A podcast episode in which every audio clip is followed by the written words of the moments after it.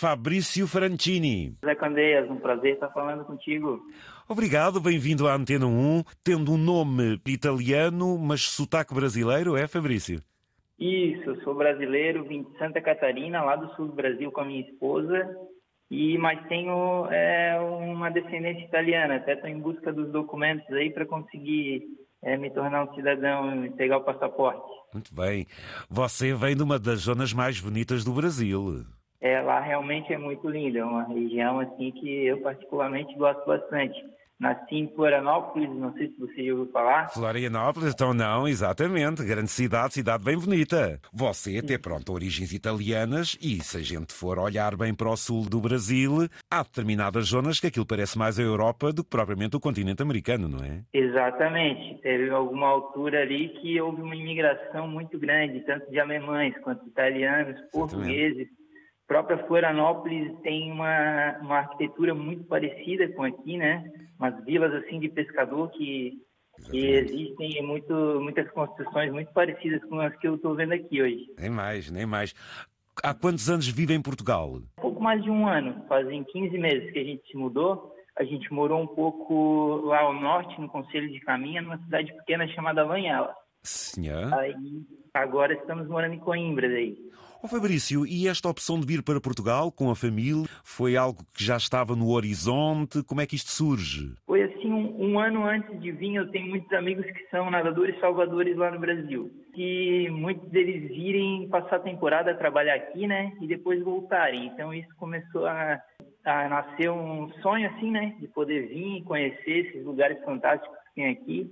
Gosto muito do mar, aqui tem muito, muito nesse esporte do surf também, né? Certo. E foi um sonho, minha esposa comprou o sonho e a gente planejou um Ei, ano, olha, deu bastante é... dinheiro e veio. Essa expressão é tão brasileira. A minha esposa comprou o sonho. Quando fala aí em nadador Salvador, eu sei que Portugal, eh, por causa de não haver muitos, eh, olha, por exemplo, eu até conheço um que veio da Venezuela. Veio nessa atitude, veio como nadador. Como é que foi o, primeiro trabalho, o primeiro, o primeiro impacto? Então, a minha ideia era vir para trabalhar com isso. Só que o que acontece? Como eu vim na intenção de morar, é, o nadador Salvador tem mais emprego durante o verão, no inverno pois.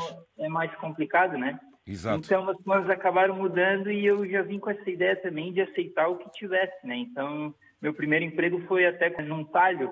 Eu nunca tinha trabalhado com isso. O meu amigo veio do, do Brasil para Portugal para ser açougueiro. É, para é, fazer a vida, aprender coisas novas principalmente. Oh, aprender coisas novas. Pouco e pouco foi ganhando raiz. Neste momento em Coimbra como é que se sente nessa cidade que é tão bonita? Ah, eu me sinto pô, muito realizado. Sempre eu e minha esposa a gente foi muito bem acolhido, tanto lá no norte quanto aqui. Inclusive aqui fiz um grande amigo, o Jaime Seco, que é um jardineiro assim de mão cheia. Eu trabalho com jardinagem atualmente e aprendo muito com ele todos os dias, né?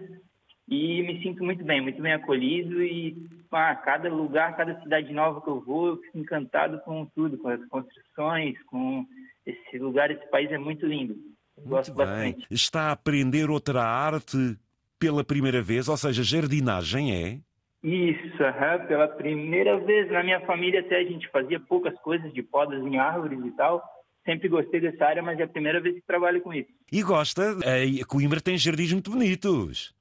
Existe, existe. Eu acho que o pessoal daqui gosta bastante de, de jardins, porque existe coisas. Ai, Fabrício, e esses jardins aí de Coimbra têm que ser sempre muito bem cuidados, porque os namorados gostam muito de se sentar assim num recantezinho. Oh, esses jardins têm tanta história, Fabrício, tanta história. É verdade, é verdade. Jardim Botânico ali, ó, inclusive, é muito ah, bem é cuidado. Amigo, Jardim Botânico, ouça, se você for para o Jardim da Sereia, então nem lhe conto, nem lhe digo. E a nível da sua mulher, tem um filho ou uma filha? Não, não tenho, a gente não tem filhos. Ah, ainda não tem filhos. 30 anos e ela 29. Ah, então vocês são fresquinhos. Então estou mesmo a ver que o próximo vai ser lusitano, vai nascer em Portugal já, não, Fabrício? Eu acho que sim, pode ser, pode ser. Quem sabe aí mais pra frente, deixar estabilizar a vida um pouco. e é a primeira vez que falo numa rádio? É a primeira vez, eu ouço todos os dias que eu começo o trabalho às sete, só que eu tenho que vir às cinco para pegar carona com a minha esposa, né, a Bruna Lobato. E aí eu, eu ouço todos os dias aí as entrevistas, acho muito interessante, gosto muito do seu programa queria até aproveitar para parabenizar ali pela, pela sua simpatia com qualquer tipo de gente. Todo tipo de gente você consegue ser muito gentil e isso faz um programa legal, né? Nem mesmo no Brasil o meu amigo nunca tinha falado, por exemplo, numa rádio? Nunca, nunca. Estou até um pouco nervoso aqui, gaguejando. O que é que tem contado à sua família lá no Brasil das experiências? Porque eles obviamente também lhe perguntam como é que, como é que tem sido a vida por aqui. Qual é assim as sensações que lhes contam? Sendo bem sincero, economicamente não muito fácil, pois. porque a gente que chega aqui precisa pagar às vezes uma renda um pouco não alta, tá fácil, né? Pois, exatamente. Então, economicamente não muito fácil.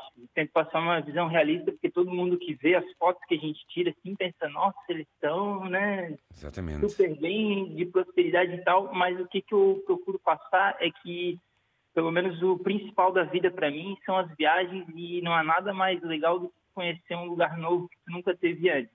Muito e para mim é o maior bem. legado, né? Então, para mim está valendo muito a pena. Se para uma pessoa vai valer a pena vir, depende dos objetivos e das prioridades dela, né? É isso que eu procuro passar para todo mundo. Já está rendido à comida e aos doces, ainda por cima está na zona centro de Portugal. Exatamente, exatamente. Sou muito grato a tudo, pelas experiências maravilhosas, muitas lembranças boas aqui. Estou começando a fazer aqui.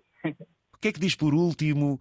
Até muitos conterrâneos, se calhar até muitos também da sua zona lindíssima de Santa Catarina, onde cai neve no Brasil. É verdade, é verdade. Cai neve em poucos lugares, né? Mas eu procuro deixar uma mensagem aos imigrantes aí, muita força. Sei que é difícil a saudade, mas tudo vale a pena. Quando a gente tem um objetivo aí, a gente tem que correr atrás. Agradecer sempre a Deus, né? A Deus sempre coloca coisas boas no nosso caminho, dependendo dos nossos objetivos. E só se possível mandar um abraço para minha mãe lá, a Sônia Regina dos Santos, meu irmão Ma Maicon Franchini e o meu outro irmão Rodrigo Franchini e minha irmã Bruna Franchini também. Como é que chama a sua cara metade? Minha cara metade é Bruna Lobato. Bruna bem. Lobato, parceira da minha vida que não tem, não, não tem outra pessoa ideal para estar comigo. Já foi o café da manhã? Eu vou fazer um café expresso agora, só estou esperando o Jaime Seco chegar aqui, que é o meu, meu parceiro de trabalho, para poder tomar um café com ele. Um abraço, Fabrício. Foi um gosto, amigo. Lindo, povo irmão. Antena 1. Liga Portugal.